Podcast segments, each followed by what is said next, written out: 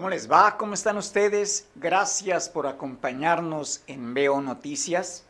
Cerramos la semana hoy, que es viernes 4 de marzo de este 2022. Y pues ojalá pudiéramos cerrar la semana eh, con información mucho más agradable, eh, menos eh, impregnada con violencia y desde luego pues también con la sangre de víctimas, entre otras cosas. Pero este es el eje que está determinando diferentes acciones aquí en Guerrero y particularmente en Acapulco. Como recordarán ustedes, hace algunos días, a, mitad de semana, el comandante de la 27 Zona Militar, eh, Federico San Juan Rosales, manifestó que no había los elementos suficientes en cuanto a personal militar para eh, hacer eh, las tareas de seguridad y garantizarlo. Esto fue en el marco de eh, la Asociación Civil Acapulco, llamado Grupo ACA, en una de eh, su sesión semanal. Cada semana se reúne este grupo para abordar diferentes temas con un invitado especial que en esta ocasión correspondió a Federico San Juan Rosales, que es comandante de la 27 zona militar. Pero el tema no ha quedado ahí, eh, las reacciones han comenzado a proliferar y entre ellas está la de la Confederación de Trabajadores de México, que calificó como muy preocupante la falta de elementos militares para combatir el problema de la violencia que en los últimos días se ha agudizado en esta ciudad. En este caso fue particularmente Raúl Ramírez Gallardo, quien es secretario general del Sindicato de Trabajadores de la Hostelería y el sector gastronómico aquí en este puerto.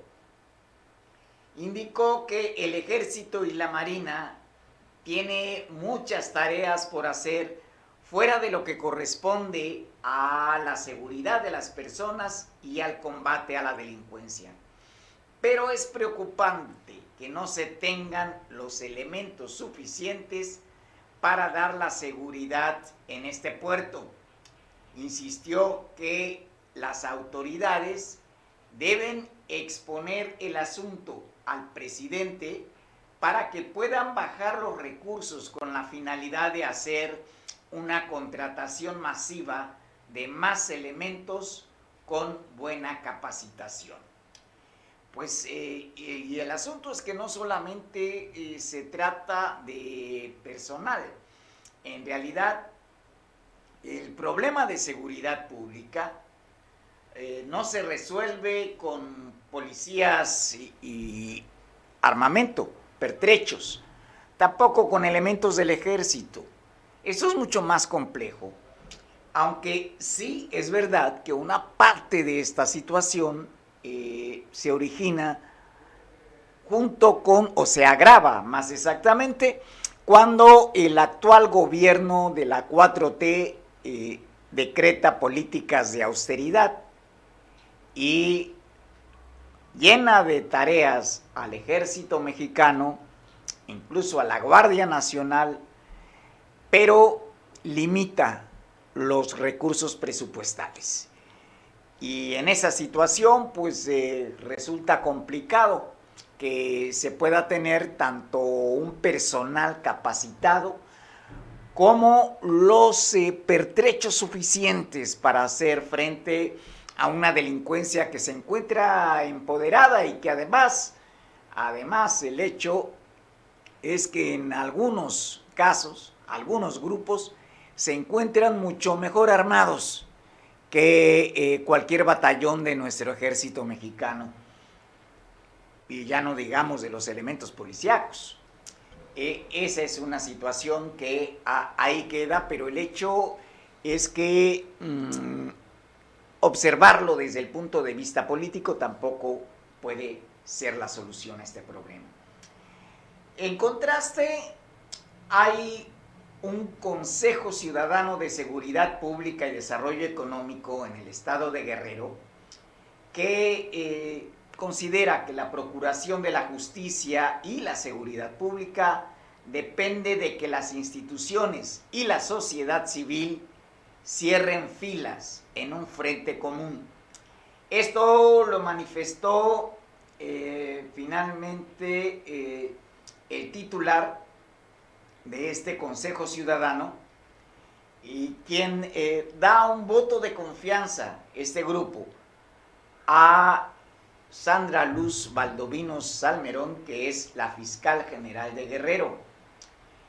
Eh, también eh, se señala que la fiscal está implementando soluciones que van a llevar tiempo estamos rompiendo vínculos perniciosos que la Fiscalía eh, ha venido detectando y pues tiene que dar buenos resultados, se tiene que corregir lo que hace falta y recuperar la confianza de los ciudadanos. Bueno, el presidente de este Consejo Ciudadano de Seguridad es precisamente el que fuera notario público Jorge Ochoa Jiménez. Y él eh, manifestó que hay un voto de confianza de ese grupo para eh, poder eh, respaldar a la fiscal y también señala que este Consejo Ciudadano es un grupo que emana desde hace 35 años de la sociedad civil y que está integrada por 120 líderes de diferentes organizaciones de las cuales no son gubernamentales. Eh, también pues esto eh, podría ser un buen espaldarazo para la fiscal. Ayer eh, precisamente estuvo con nosotros vía telefónica Enrique Castillo, que es vocero de la Fiscalía General del Estado, y nos habló del esfuerzo que se está haciendo para desarrollar diferentes actividades, entre las cuales pues figura el poder eliminar estos vestigios de corrupción. Y esto pasa por eh, modificar algunas relaciones eh, laborales, ya que eh, a lo largo de los años se han venido creando pues vicios, vicios que eh, se reflejan en la actitud de algunos de los servidores públicos. Y esto termina siendo un caso de corrupción. Eh, de ahí pues la importancia de que por un lado se esté saneando a la fiscalía y por el otro se empiece a tejer este, esta red con organizaciones ciudadanas, que es de lo que hablábamos también ayer en esa entrevista que nos concedió eh, Enrique Castillo como vocero de la institución. Y se han multiplicado las reuniones que ha tenido eh, la fiscal con diferentes agrupaciones. Pero pues también está el hecho de eh, la intención que tiene Evelyn Salgado, que es la gobernadora del estado. Y al firmar el convenio y la instalación de la Comisión Intersecretarial del Sistema Penitenciario en Guerrero, indicó que eh, es clave garantizar que se cumplan los propósitos de la reinserción social. Y pues nos habla de la necesidad de sanear los reclusorios en la entidad. Eh, recordarán ustedes que hace aproximadamente una semana o un poquito más hubo dos situaciones eh, pues críticas en diferentes penales de aquí de Guerrero. Uno de ellos Acapulco, el otro Iguala. Eh, en un caso era eh, por oposición al traslado de los reos, eh, mientras que en Iguala pues era otra situación, pero pues también derivaron en hechos de violencia. Pero junto a eso está también el, el hacinamiento. El hacinamiento de los reos y de lo que se han quejado también es de el trato de que son objeto por parte de algunos integrantes del personal de las cárceles. Eh, ha sido crítico este asunto. Vamos, recordemos que eh, en otro momento se habló de la existencia de facto de un cogobierno entre los reos y los titulares de los centros penitenciarios. De esta manera, pues eh, los delincuentes, a través de alguno de sus líderes, pues determinaban el trato que deberían recibir. Y en otros casos, pues esto ha favorecido, uno, mm, la eh, introducción de armas. Otro, la introducción de enervantes en los centros penitenciarios. Y el más grave es que desde los reclusorios, desde el interior de las cárceles, se detectó en diferentes momentos que desde ahí se operan extorsiones y secuestros. Desde ahí se giran las órdenes. Entonces, esto eh, pues viene a colación por la importancia que tiene precisamente lo que señala la gobernadora de eh, poder sanear este régimen, este sistema penitenciario de Guerrero y eh, pues ofrecer un trato más digno a los reos, pues finalmente el hecho de que hayan sido sentenciados no elimina su condición de humanos. Eh, eh, de, ese aspecto, pues también se requiere un trato justo. esto no quiere decir ser permisible con quienes han delinquido. según algunos teóricos de esto, el solo hecho de privarles de la libertad implica, implica ya una sanción grande eh, que tendría que motivarlos a su reinserción social. Pero por otro lado, el contraste es que eh, los niveles de reincidencia en ingresar a las cárceles pues también son altos, lo cual nos indicaría que eh, más que centros de readaptación social, como se les llegó a llamar en un momento, eh, se trata de grandes escuelas del crimen y además de nivel bastante avanzado. Parafraseando a algún exgobernador que decía que eh, en las escuelas de la universidad y las normales de Guerrero se graduaban en guerrilla, pues bueno, aquí también en las cárceles pues se han, han salido graduados en robo, asesinato, extorsión, diferentes delitos que son los que se cometen. De ahí la importancia. Pero bueno, como regresando al, inicio de esta transmisión, eh, pues esto nos habla de la necesidad de tener eh, desplegado un cuerpo suficiente en cantidad y también en armamento como para eh, poder, pues por lo menos garantizar una parte de la seguridad pública. Eh, vamos a tener en la línea a Miguel Ángel Hernández Albarrán, quien pues nos comentaría sobre este asunto de cómo la seguridad pública empieza a convertirse en un tema político y las repercusiones que esto tiene. Entonces, vamos a hablar con Miguel y ya lo tenemos en la línea.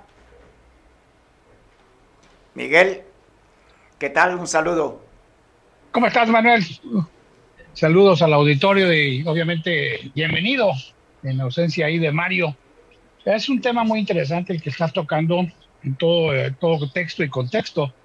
Déjame decirte que efectivamente lo grave en las cárceles no es tanto el cogobierno, ¿eh? sino que algunas de ellas en Guerrero y en más parte del país son autogobiernos, o sea, se controlan, ellos controlan todo. Cogobierno, pues podríamos decir que de repente eso generaría que hubiera cierto equilibrio. ¿no? Aparte de la complicidad por comisión y por omisión, pero un autogobierno ejercen el control completo de vida y obra de no nada más de los internos, sino también de los propios celadores, directores y demás gente que trabaja para la reinserción social. Y lo que tú comentas, este, yo creo que es derivado de una declaración reciente de un comandante militar aquí en Acapulco en el Grupo ACA. Yo creo que a eso es a lo que te refieres, hermano. Así es. Mira, es muy lamentable y bien lo dices, ya es un texto, más bien dicho, perdón, un contexto político, porque desgraciadamente a las Fuerzas Armadas se les ha denigrado. Ahora son todólogos, son albañiles, son ingenieros, son arquitectos, hacen carreteras, hacen aeropuertos, hacen caminos, eh, ya no están dando tan eficientemente el manejo del plan DN3 o algunos auxilios. Y va más preocupante cuando realmente pareciera ser que los altos mandos castrenses se están dejando llevar por el canto de la sirena política y económica, en este caso por grandes presupuestos que están manejando. Claro que no va a haber suficiente personal militar cuando lo estás desviando por otras labores que son muy lejanas a su función, que son a conveniencia, si tú quieres, del propio presidente de la República o de los propios mandos castrenses. Pero la tropa, la tropa yo no creo que esté muy contenta en que esté ganando y esté siendo rebajada y ninguneada eh, en, su, en su valor como soldados, como parte del ejército mexicano, por ser, obviamente, hacer labores diferentes. Pero bueno, déjame decirte que sí es muy preocupante y no nada más para el caso de Acapulco, sino para todo el país. Ayer veíamos, estas semanas hemos visto varias notas, una nota ayer de que tuvieron un gran armamento, casi cerca de tres, casi cerca de 3 millones de cartuchos, más una infinidad de, de armas de alto poder y inclusive hasta los famosos calibres 50 pistolas, un armamento muy grande, muy bélico en Sonora, y luego también el descubrimiento de cerca de donde fue eh, Baltasar de Gracia, en Michoacán, donde fue, que todavía no se clarifica lo de si fue fusilamiento, ejecución, si son 10 o son 15 o son 12 o son 17 los ejecutados. La realidad es que también en una casa de seguridad cerca de esos municipios alejados y muy cercanos a Guerrero, por cierto, descubrieron una casa de seguridad donde tenían drones, drones eh, ya un poquito más industriales, no tan, no tan de diversión, y encontraron que ahí se fabricaban bombas para esos drones, si tú quieres hechizos de manera casera, nos da la impresión de que obviamente el poder del crimen organizado cada vez se fortalece más y se mueven con tal impunidad ya de la matanza y donde mueven esa cantidad de armamento. También vemos que también en Michoacán la propia Sedena reconoce haber desactivado 250 minas antipersonales. Pueden decir que son hechizas, que son prefabricadas, pero son 250 que inclusive ya causaron una muerte y un herido grave a un, un, campesino, un ciudadano michoacano, hizo una de esas minas. Si nos vamos a la media de que definitivamente en ocasiones el propio gobierno federal o las instituciones públicas reconocen en parte la, la, la verdad o entre o medias verdades o medias mentiras, si se reconocen 250, ¿cuántas más habrá de ellos habrán contabilizado o, recogidas o ya tienen en su perspectiva que pudieran existir en varios caminos, no nada más de Michoacán, sino en la zona que está peleándose con Colima, Jalisco y obviamente ya veríamos que inclusive en algunas ocasiones, como en el caso este de cuando se tumbaron un helicóptero de la, de la Marina también en Michoacán, utilizaron, utilizaron un, un, un, este, un misil antitanque, ¿no? Si tú quieres, de los que veíamos en las películas de Rambo, pero al final de cuentas tumbaron un helicóptero que generó también en una respuesta inmediata, que por cierto, pues dejaron indefensos a muchos de los marinos después de la mortandad que le habían causado. Eso es muy grave, eso es muy grave y que un alto mando te diga que no son suficientes, quiere decir que obviamente estamos a merced del delito. Si bien es cierto, las policías estatales en algunos casos hacen su esfuerzo, también es cierto que las policías municipales han sido abandonadas, no les han dado el Fortamón, no les han dado el Subsemún y no les han dado equipamiento y tampoco les están dando facilidades. Me llama la atención también que, por ejemplo, aquí recientemente se dio la orden de que todos los elementos de la ministerial deberían entregar sus armas del cargo al terminar el servicio. Eh, yo desconozco ahorita cuál sería la normatividad, pero yo entiendo que un elemento ministerial prácticamente está en servicio sus ocho horas, pero prácticamente también las 24 horas por ser llamado para cualquier incidente. Y si tú ya mandas el mensaje a la delincuencia, como sucedió también aquí en la Policía Preventiva, que empezaron por órdenes de la Sedena a dejar el armamento de cargo, a pesar de que tenían su, su, su resguardo y demás, fue cuando empezaron a sufrir muchas bajas los policías estando francos, estando fuera de servicio. Un maleante, alguien que quiera hacerle daño a alguien, sabe, si sabe que el elemento policíaco anda armado per se, la piensa, ya no es el ir de manera impune a atacarlo o a ejecutarlo, porque ya sabe que puede tener una respuesta, porque se supone que tanto un policía ministerial, un elemento policíaco del Estado municipal, o en su defecto hasta un, un militar o un ex militar, pues tienen las nociones de la defensa propia y están, están dispuestos a defender su vida antes que nada. Esa es una situación que habría que ver y que pone también en entredicho la realidad de que todo, todo lo, lo pasemos por el tamiz político de la corrupción, cuando realmente el tamiz de la delincuencia está muy rebasado y la delincuencia está ahogando no nada más a Guerrero, no nada más a Acapulco, sino a todo el país, Manuel. Así es, Miguel. Y eh, el otro aspecto es este enfoque que le está dando el actual régimen de la 4T al tema de la seguridad pública. Da la impresión de que en realidad lo que se busca es eh, la desaparición de cuerpos policíacos municipales, estatales, e incluso entre líneas lo ha llegado a manifestar el propio presidente del ejército, y solamente quede la Guardia Nacional operando. Y, claro, mira, es, es, puede ser un buen ejercicio, pero un muy, muy mal momento, porque al final de cuentas no lo han logrado establecer, son militares, y ya habíamos visto cuando Peña, inclusive cuando Calderón, ese intento de darle chamba a los militares. Hay una gran cantidad de, de militares fuera de servicio, ya jubilados, que por su edad deberían de estar permanentemente todavía en activo.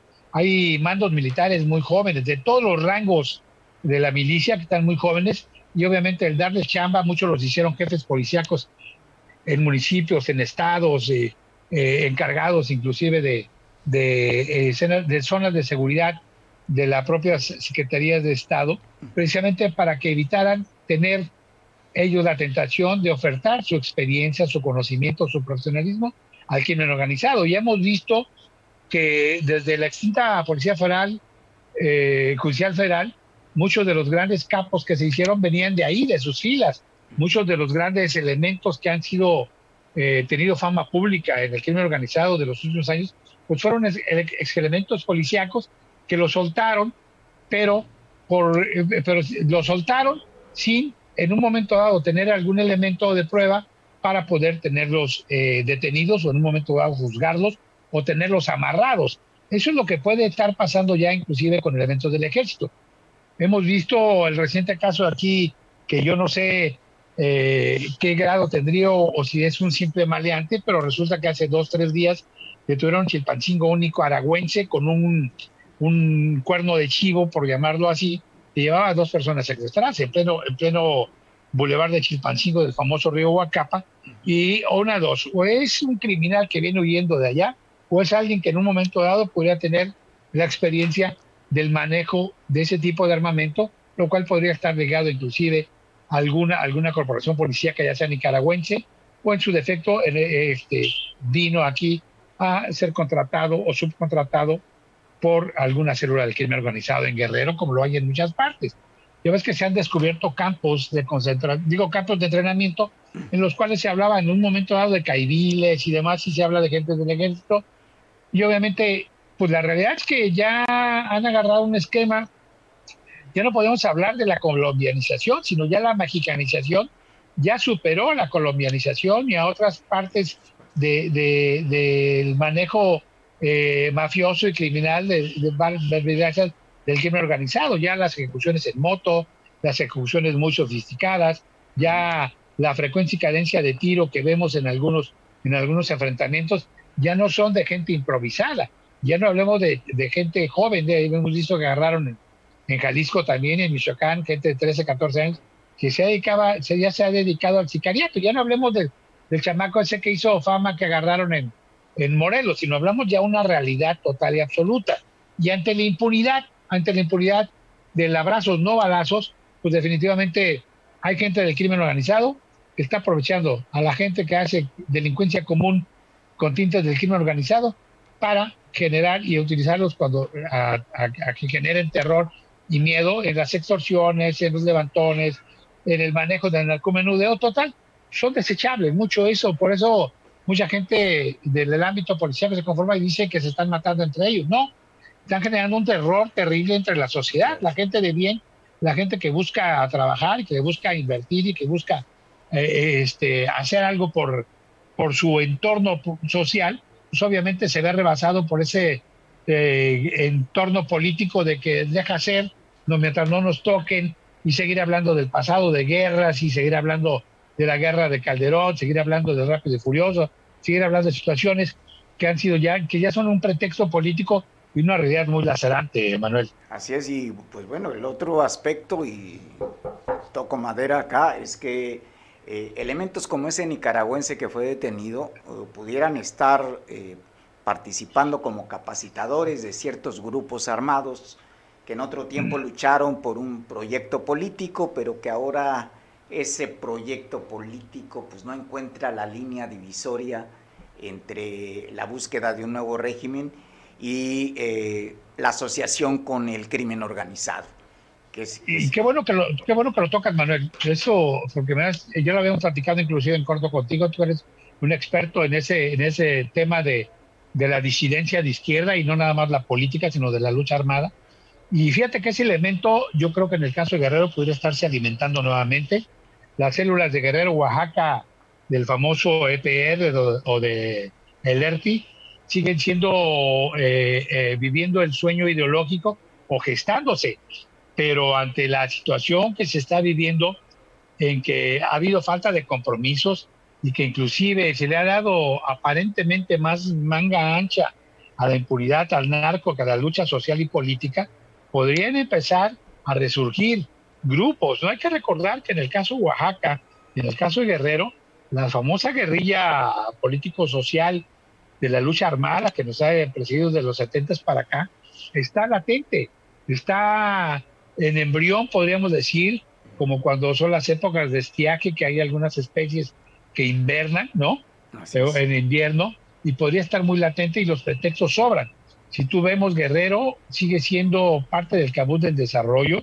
Yo creo que ahorita si, si no dejan trabajar a Evelyn, si no le cumple a Andrés Manuel lo que cada vez que viene dice que promete en miles de millones de pesos, y si sigue esa, esa impunidad, obviamente pues van a despertar ese embrión, este, no lo deseo, bien dices tú, toco madera, este, no lo deseo, pero realmente hay las condiciones, hay las condiciones cuando vemos que obviamente muchos de esos grupos eh, se convirtieron en paramilitares y eso, muchos de esos grupos están dando inclusive posible entrenamiento por tácticas militares a grupos de la delincuencia organizada locales. Vienen, tú ves, ya, ya no hay una territorialidad ya vemos en todo el país gente guerrero haciendo chambas de sicariato en, en Sonora, mucha gente del norte aquí en Guerrero, Oaxaca, Veracruz, eh, Chiapas, y lo vemos por lo, la cuestión de tienes mucha gente de Guatemala, de Honduras, de Nicaragua, de El Salvador inclusive, eh, que están que están que han sido detenidos y están trabajando. Mucho colombiano no ya no hablemos de los grandes negocios que hacen los colombianos o las bandas que están haciendo delincuencia común, entre comillas, que es una delincuencia sofisticada, pero normalmente todas están ligadas. Me llama la atención, por ejemplo, en el caso de México, cada son ratos presumen los operativos que hace García Harfuch en México, donde habla de 60, 70 detenciones y siguen existiendo que la delincuencia organizada no se ha parado, no se ha apoderado de, de la Ciudad de México, cuando vemos que las ejecuciones a plena luz del día y en todos los lugares, no nada más en las zonas que podríamos decir son marginales de, la Ciudad de México, sino en zonas de lujo como Polanco, Condesa, la Roma, el propio centro histórico y demás, las secuencias de las ejecuciones pues llevan un sello muy característico de que son prácticamente ejecuciones profesionales. Si están o no están metidos dentro del ajo de la delincuencia organizada, si no son bandas o no son bandas, la realidad es que el mensaje, el mensaje es muy dramático para la sociedad, aquella que quiere convivir, que quiere pervivir, pero sobre todo convivir en armonía en cualquier entorno social. Ya vimos lo que le ha pasado a Vallarta, lo que le está pasando a Colima, lo que le ha pasado a Veracruz, lo que está pasando inclusive en Oaxaca. estas estas este, matanzas, aunque no las quiera reconocer el gobierno federal, puede decir que se dan en poblaciones muy lejanas, pero no, cada vez son eventos más cercanos, como lo estamos viendo ya hoy, ya desgraciadamente en Acapulco ya se puede contabilizar uno o dos este, ejecutados, ¿no? Lo vemos en los medios, aunque ya los medios ahora son virtuales porque ya casi no hay mucha prensa escrita, pero cada quien la maneja de, de, diferente manera y el mensaje es muy equivocado, estamos a la buena de Dios, que el crimen y la delincuencia son tierra de nadie y campean por todo, por todo el país. Y el término de hacer la Guardia Nacional eliminando elementos policíacos, pues obviamente eh, deja indefensos a muchos. Antes las policías municipales eran la garantía de respeto precisamente al entorno de la sociedad municipal de cualquier pueblito, municipio o hasta las cuadrillas, ¿se acuerda de la famosa policía rural? La policía de Estado, y hecho inclusive en Guerrero, la policía de Estado llegó un momento que le dieron mala fama, pero hasta los propios elementos de la Sedena no entraban a muchos lugares y no iban acompañados por los policías del Estado.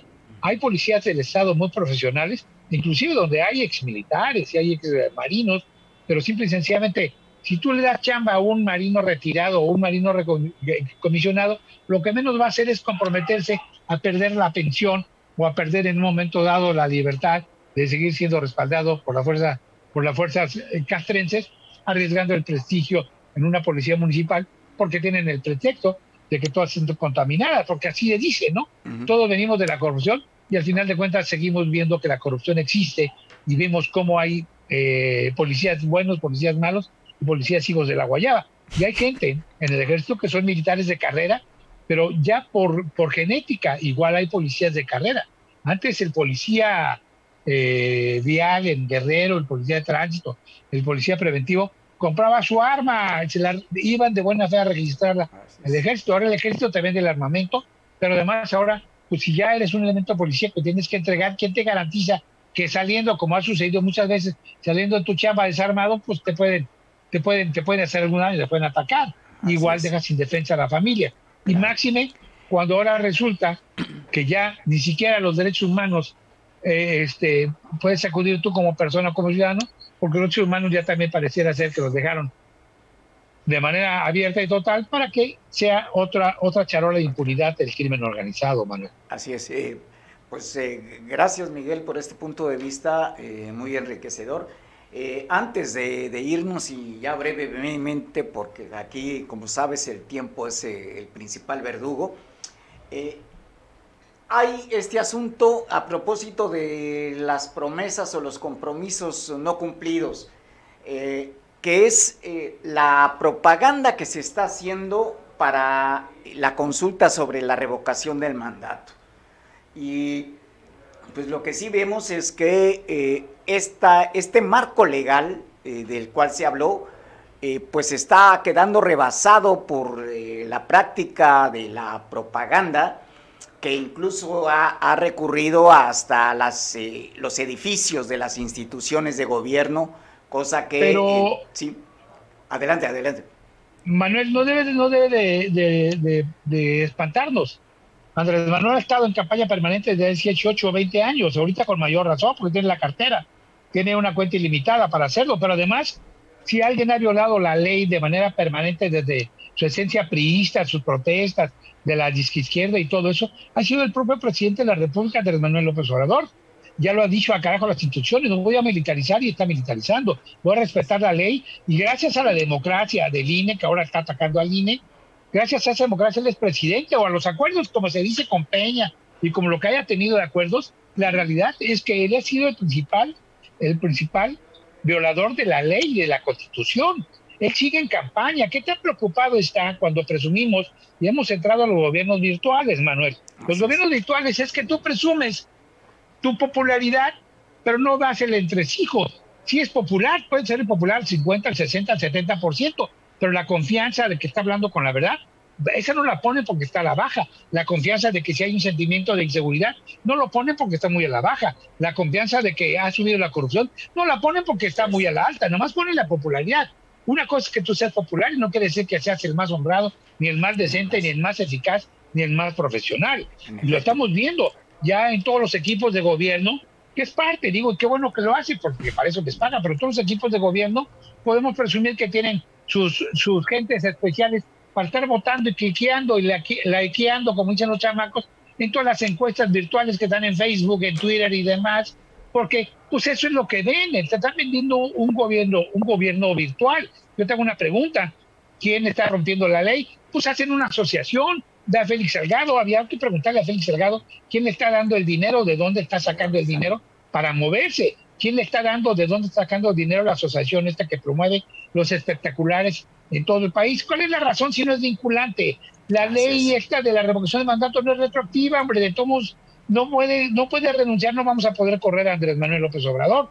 Simple y sencillamente va en la jugada porque ya su realidad, su realidad quedó enterrada en dos imágenes que ya lo habíamos comentado con Mario. La imagen de cuando baja de un helicóptero allá en Nayarit, en un campo de fútbol o un, jardín seco, y nadie le responde el saludo. Nadie le responde el saludo. Una imagen dice que más que mis palabras. Y la imagen de la ejecución, aunque no aparezcan los cuerpos, en las imágenes que están saliendo ahorita y que se va a ir desgajando de, de, de, de, Baltasar de Gracia, creo, en Michoacán, esa es la realidad que estamos viviendo. Si tú ves que descubren 3 millones de cartuchos y seguimos hablando rápido y furioso que hablaban de un número determinado y limitado de armamento que se permitió la entrada legal dentro de lo ilegal al país, pues ya no, no sacamos pues las cuentas con la cantidad de armamento que han estado decomisando. Si tú vemos que el ejército también manda el mensaje que ahora va a utilizar este, una, prácticamente una especie de armamento antiaéreo y antiblindaje, como si estuviera en la Gran Guerra, quiere decir que la cosa es muy preocupante. Debemos de preocuparnos o qué nos están diciendo, qué no nos están diciendo que saben. Por lo pronto, te digo, la ley es muy clara, pues no hay más que respetarla. no la están respetando porque buscan, buscan eh, quiebres y nos siguen llenando en un discurso distractor, un discurso de odio. Tenemos un, un, discurso en el que aprovechamos en un momento dado la esencia del mexicano. Somos medio envidiosos, medio mitoteros, medio rencorosos y muy chismosos. Bueno, pues Muchas gracias, Miguel. Eh, desgraciadamente no podemos seguir conversando porque el tiempo es el gran verdugo de, estos medios. Pero, Al contrario, pues, muchas gracias, Manuel, y bendiciones, saludos, provecho para todos. Y esperemos, esperemos que ya sea también más frecuente tú y Mario el, intercambiar, porque es, es, es, sano. Me interesa mucho la visión del amigo Manuel, aquel que, que sabe lo que es este tipo de conflictos armados y sabe lo que es la izquierda, no nada más en México, sino en en el mundo entero, Manuel. Muchas gracias, Miguel. Saludos. pues eh, continuando, y precisamente como eh, se ha estado hablando, pues siguen por un lado eh, estos problemas de inseguridad. Pero pues también está la protesta social. Allá en Atoyac, estudiantes y personal docente de la preparatoria 22, allá precisamente, que pertenecen a la UAGRO, se manifestaron en las instalaciones del plantel para exigir al director Policarpio Valdés Rayo se respete el anuncio que se hizo en torno al el regreso a clases presenciales. Eh, tenemos en la línea, bueno, ok, si no, este, pues continuamos y en un momento, ah, que allá. Hola, buenas tardes. Saludo a ti de auditorio desde el municipio de Álvarez. Muchas gracias, Jorge Reinada. Eh, platícanos cómo, cómo está esta eh, situación de la protesta de esta preparatoria.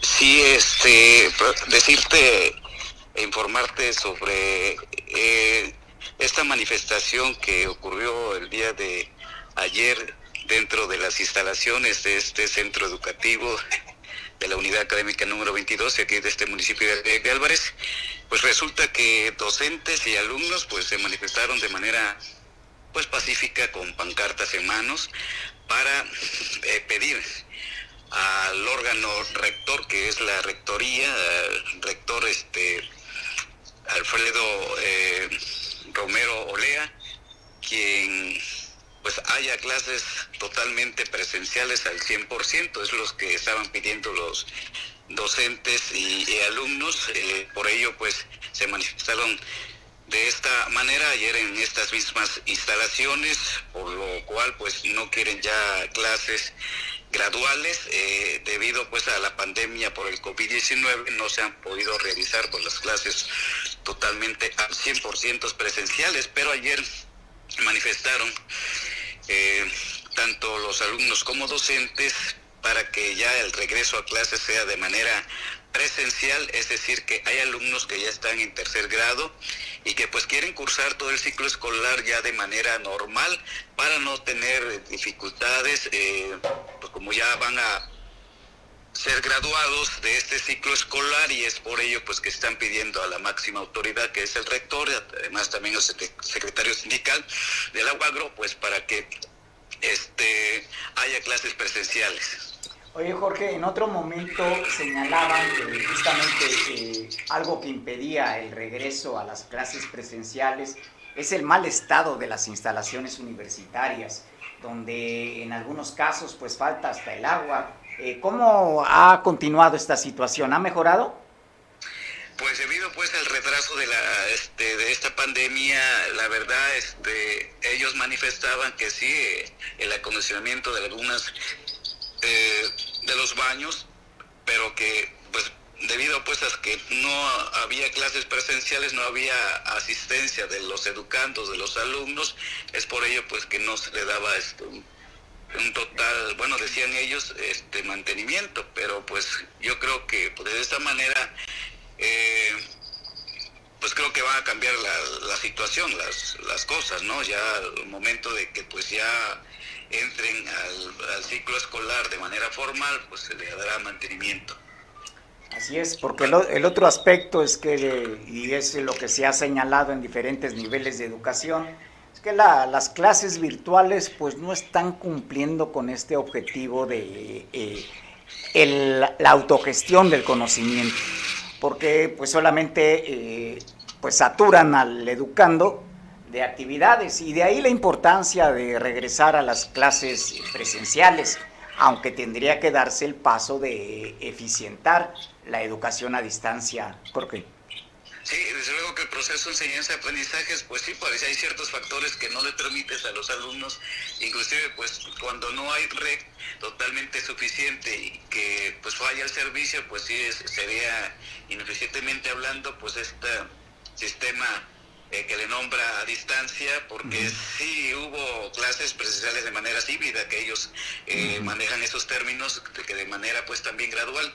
Pero pasando a este tema, pues sí, en realidad hay alumnos quienes dicen, pues no, yo con este sistema pues no puedo este, desarrollar una buena clase o aprender más bien. Por otro lado, comentarte y aprovecho también este, ampliarme en, este, en esta información, pues el director de esta institución, Policarpo Valdés Rayo, que también señala aspectos muy importantes sobre el problema. Aquí hay una problemática de los jóvenes educandos que a la fecha no han podido cobrar sus becas Benitos Juárez. Esto que decía el director que ellos pues manejan eh, una, este, tienen que consultar a la banca del Banco Azteca para ver si ya les eh, llegó sus pagos, pues va. Entonces eso no le ha permitido a los alumnos que se han visto afectados porque pues no han podido cobrar sus becas Benitos Juárez, este, aunque otros eh, centros educativos ya lo están haciendo de manera formal, pero ellos son dos pagos que no han podido cobrar, es lo que manifestaba el director.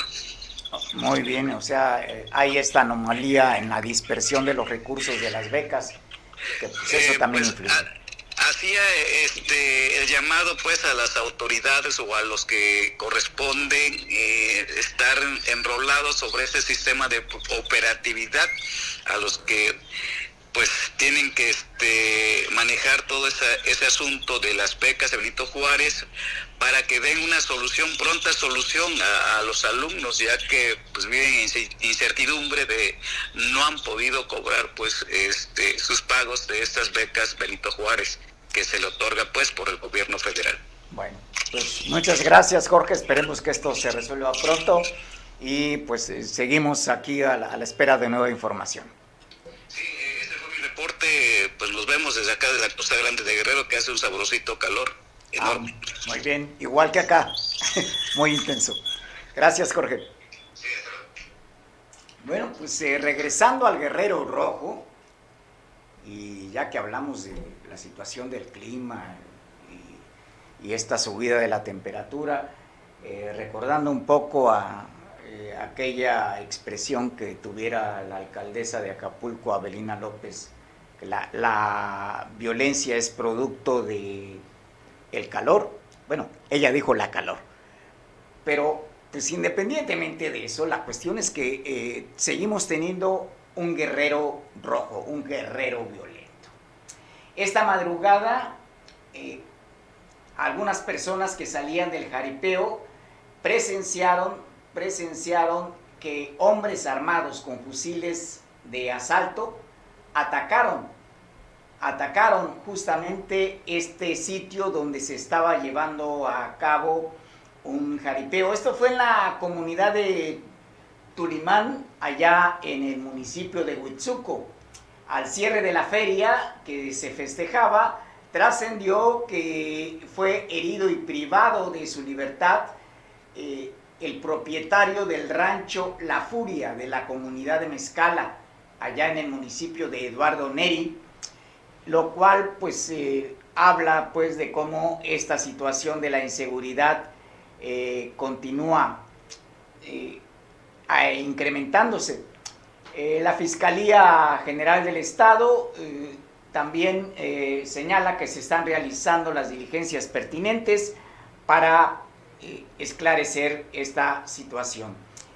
Un hombre fue asesinado por un torniquete y su cadáver fue localizado en la colonia Carabalí, el cadáver fue reportado minutos antes de las 7 de la mañana en la avenida Diego Hurtado de Mendoza, muy cerca de la glorieta de Aguas Blancas. Esto es aquí en Acapulco. Y se encontraba con la boca abajo, tenía las manos amarradas en la parte posterior. El cuerpo fue trasladado al servicio médico forense. Otro joven, otro joven fue asesinado, eh, aquí el, guerrero rojo también, eh, fue asesinado sobre una calle de terracería en la colonia Renacimiento al poniente de la ciudad de Chilpancingo. Eh, la víctima fue maniatada y su rostro estaba cubierto con bolsas de plástico. Esto pues también allá en la ciudad capital, la víctima vestía pantalón de mezclilla de color negro, camisa blanca con rayas negras y tenía tenis blancos. Encima tenía una cartulina con un mensaje. Al finalizar los trabajos periciales, el cadáver fue trasladado al servicio médico forense. Pues el guerrero rojo, aquí en esto. Hay otra parte que pues es más amable en esta información porque finalmente tres pescadores fueron rescatados por elementos de la Estación Naval de Búsqueda, Rescate y Vigilancia. Eh, esto de la octava zona naval. Estos pescadores habían quedado a la deriva en una embarcación llamada Veranic esta pertenece, pertenece a la sociedad cooperativa Paseo del Pescador. Ellos eh, fueron rescatados sanos y salvos el pasado miércoles a una distancia de 35 millas náuticas aquí en el puerto de Acapulco. Eh, activaron la alerta para su localización por medio del dispositivo GPS. Al confirmarse la alerta, se procedió a realizar el protocolo correspondiente a través de la Secretaría de Agricultura, Ganadería, Pesca y Desarrollo Rural, en coordinación con la Estación de Búsqueda y Rescate. Pues eh, enhorabuena de que hayan sido rescatados sanos y salvos estos pescadores que eh, pues habían permanecido en alta mar. Eh, luego de haber salido a hacer sus actividades eh, cotidianas. Luego tenemos también que el rector José Alfredo Romero Olea, rector de la Aguagro, firmó un convenio con el Sindicato de Trabajadores de la Universidad de Guerrero, así como con el Cita, eh, los dos sindicatos, para garantizar el aumento salarial de 3.5% eh, que eh, de acuerdo con las versiones eh, es exclusivamente para los trabajadores universitarios. Esta firma del convenio en la Junta de Conciliación y Arbitraje permite que se conjure o se desista más exactamente, se desista de esta posibilidad de una huelga en la máxima casa de estudios de esta entidad. Esto lo habían promovido los dos sindicatos desde noviembre del año pasado. Eh, el rector consideró que además del aumento salarial de 3.5 para los trabajadores, también se revisarán los casos laborales y las becas de estudio, además de los adeudos que se tienen, la revisión de la antigüedad, así como los requerimientos de personal en las escuelas de aquí, de pues nuestra máxima casa de estudios. Pues qué bueno que, no eh, se da esta huelga que hubiera paralizado las actividades eh, académicas en, nuestra máxima casa de estudios. Y pues esto tendría mayores complicaciones, dado que como escucharon hace unos momentos, eh, durante un tiempo también la universidad suspendió sus actividades académicas a consecuencia de la variante Omicron eh, y anteriormente de la pandemia en sus diferentes variantes que nos ha quejado. Llevamos dos años, llevamos dos años bajo la sombra de esta pandemia del coronavirus y pues por esta parte, qué bueno que hay este tipo de acuerdos y se impide, se impide una huelga. Desde ayer por la tarde, eh, cambiando de escenario, vámonos al terreno de lo internacional. Ayer por la tarde se habló de la posibilidad de que las representaciones tanto de Ucrania como de Rusia pudiesen acordar un cese al fuego que sería temporal es un cese al fuego que eh, en este caso eh, está algo distante de lo que es la resolución que se emitió en la Asamblea General de Naciones Unidas, en donde se condena la invasión militar de Rusia a este país. Mijailo Podolyak, que es el asesor presidencial de Ucrania, informó que es, se está alcanzando un acuerdo para un cese al fuego temporal. Esto durante la reunión que se llevó a cabo el jueves en Bolshevskaya, Pushka, eh, esto en Bielorrusia. Las partes han llegado a un entendimiento sobre la creación conjunta de corredores humanitarios con un alto al fuego temporal fue eh, lo que dijo este asesor presidencial de Ucrania. En general, hubo un entendimiento en la mesa de las negociaciones, pero sobre otros aspectos, como es de esperarse, la parte de Ucrania tomó un tiempo para reflexionar y consultar con el gobierno de su país la posibilidad de aceptar. Eh, el punto en cuanto a las negociaciones para un cese al fuego total continúa siendo el mismo. Uno, que eh, Ucrania no, no ingrese a la organización del Tratado del Atlántico Norte. Es el bloque militar que operaba como contrapeso de lo que fue el Pacto de Varsovia, que era el bloque militar de los países socialistas. ¿Por qué razón? Eh, porque ha habido más países que en otro tiempo pertenecieron a esta área socialista europea, eh, han ingresado a la OTAN.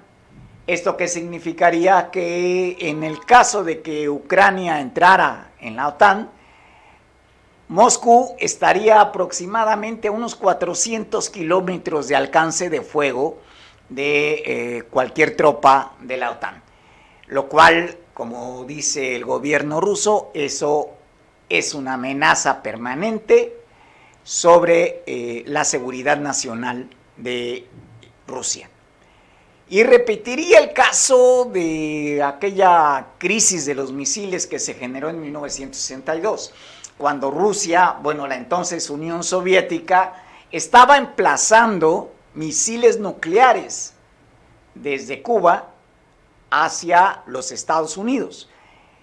Si no se hubiera desmantelado esas bases eh, nucleares, de misiles nucleares, entonces Estados Unidos estaría a 90 millas de alcance de fuego de eh, la parte socialista. De ahí que fue tan tensionante esa, esa crisis de los misiles que duró aproximadamente 13 días para eh, lograr la pacificación. El otro punto es que hace unas horas también trascendió que Vladimir Putin y Emmanuel Macron, presidente de Francia, sostuvieron una reunión. Lo que ha trascendido es que la expresión de Vladimir Putin es lo peor, todavía está por venir. Y esperemos que no estemos hablando de la posibilidad de uso de energía nuclear con carácter bélico, porque mm, pues los avances militares que ha logrado Rusia en territorio ucraniano es eh, mantener cerco, cerco militar, sobre 15 plantas nucleares que están en el territorio ucraniano. Han tomado el control de ellas, están cercadas, pero si esas se utilizaran para generar armamento nuclear y usarlo en Ucrania, estaríamos tocando las puertas del infierno. Por no decir, estaríamos en el precipicio de una tercera conflagración mundial, lo cual pues no es benéfico para nadie. Muchas gracias por haber estado con nosotros aquí en Veo Noticias. Recuerden ustedes que a partir de lunes pues ya estará mi compañero Mario Radilla para estar al frente de estas transmisiones. Su servidor Manuel Nava les agradece haber estado con nosotros en estos días y les reiteramos la invitación para permanecer en este espacio, informándose en este espacio a partir de la semana entrante. Por el favor de su atención, muchísimas gracias.